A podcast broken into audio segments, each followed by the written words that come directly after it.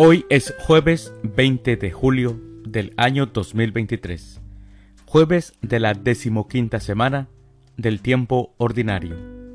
El día de hoy, en nuestra Santa Iglesia Católica, celebramos a los santos Apolinar, al profeta Elías, a José María Díaz Sanjurjo, a Marina, a Aurelio, y también celebramos a Elia y a las beatas Rita Dolores Pujate y a Francisca Aldea. Las lecturas para la liturgia de la palabra de la Santa Misa del día de hoy son, primer lectura, mi nombre es Yo Soy.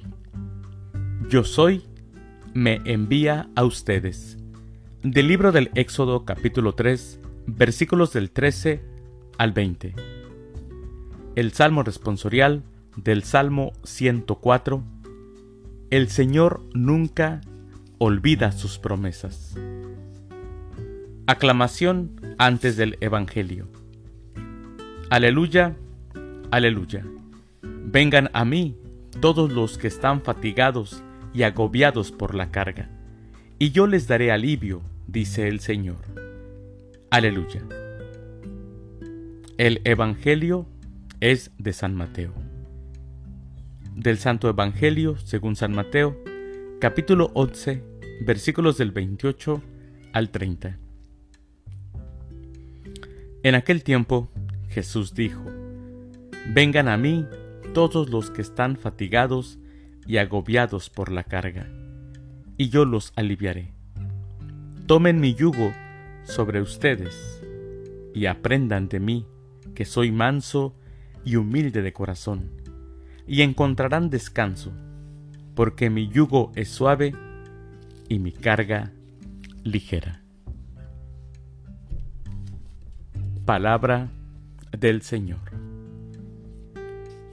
Gloria a ti, Señor Jesús. Los discípulos siguieron a Jesús para estar con él. Así es, mis hermanos, la misión era importante, pero para los discípulos no era lo primero. Lo más importante para ellos siempre fue estar con Él, con el Maestro, con Jesús. Lo que realmente convenció a sus apóstoles a seguirle fueron los momentos a solas que pasaron con Jesús. ¿Habían conocido a otros que se decían ser los Mesías antes que Jesús? Probablemente. Recordemos, mis hermanos, que en el pueblo de Jesús esto era algo frecuente. La llegada del Mesías era muy esperada, porque se pensaba que vendría a devolverle a Israel su lugar en el mundo. Pero mis hermanos sabemos que Jesús era distinto. Jesús no hablaba de poder, de riquezas, de guerras.